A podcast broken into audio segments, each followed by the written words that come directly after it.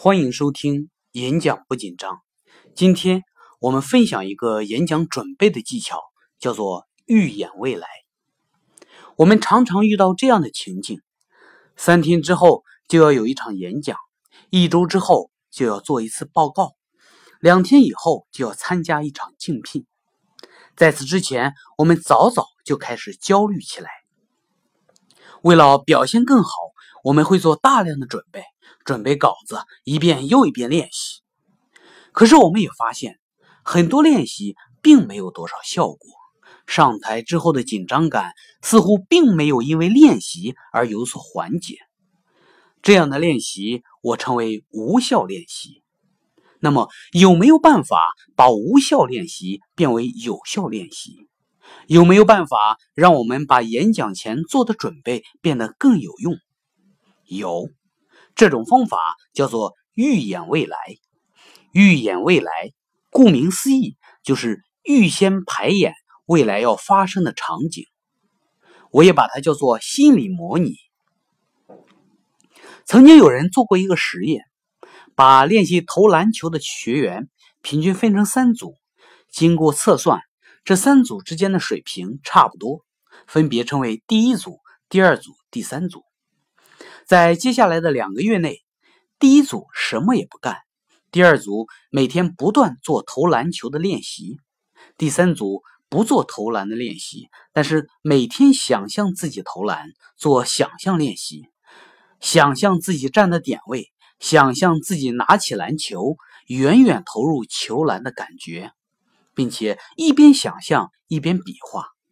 两个月后测算他们的水平，第一组什么都不做的。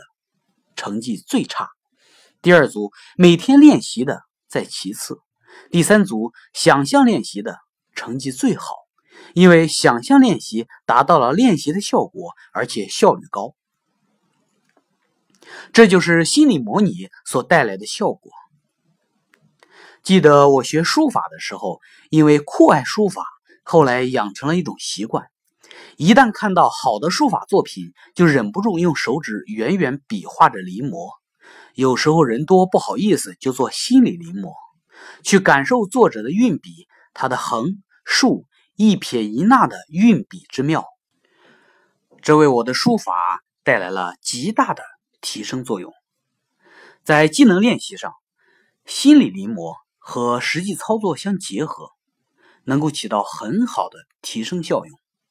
高考之前，老师为什么会安排几次模拟考试，并且把科各个科目的考试时间都安排的跟高考完全一致？就是这个原因。提前临场去找那个感觉所带来的好处，就是一旦真正临场，就会立即进入状态，消除了陌生感。同样的情况还有军事演习，为什么？军队要不惜代价安排枪林弹雨进行实操的彩排，就是为了帮助作战人员提前寻找感觉，提前进入临场的状态，以防止作战时手忙脚乱。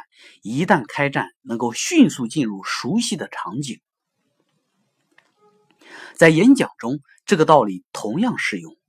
如果在演讲前你只是一遍又一遍的机械准备，效果会非常的低下。如果你能够做到预演未来，非常走心的进行心理模拟，效果会好到惊人。这是我多次实践，并且帮助学员进行演讲培训的心得。那么，我们应该怎么操作？在模拟练习的时候，想象你就站在即将上场的真实会场，想象你面前就是真实的听众。甚至连会场的环境都想象到，想象你怎么上台，怎么开始，怎么阐述自己要讲的话，想象台下的反应。在这种想象下去寻找真实的临场感觉，一遍遍练习，甚至去预测可能产生的互动。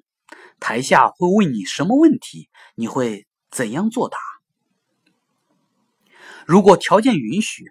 我还建议你去那个真实的会场去提前彩排，并且提前去获知台下都有哪些人会在，去掌握更多的信息。如果条件富足，我甚至建议你提前安排一批人去那个真实的会场做你的听众，进行真实的预演，去做预先的彩排，你一定会收获巨大。由此，我们也可以看出，心理模拟不是意淫，而是有计划的进行预演，帮助我们寻找到临场的亲切感。增强最终到现场的可控感。如果彩排的条件不允许也没有关系，你可以提前去获得更多的信息，包括会场是哪个会场，它的环境结构如何，听众有多少人，都有哪些人，演讲时长多久，会否有互动问答等等。掌握的信息越多越好，然后。在想象的逼真状态下进行心理模拟。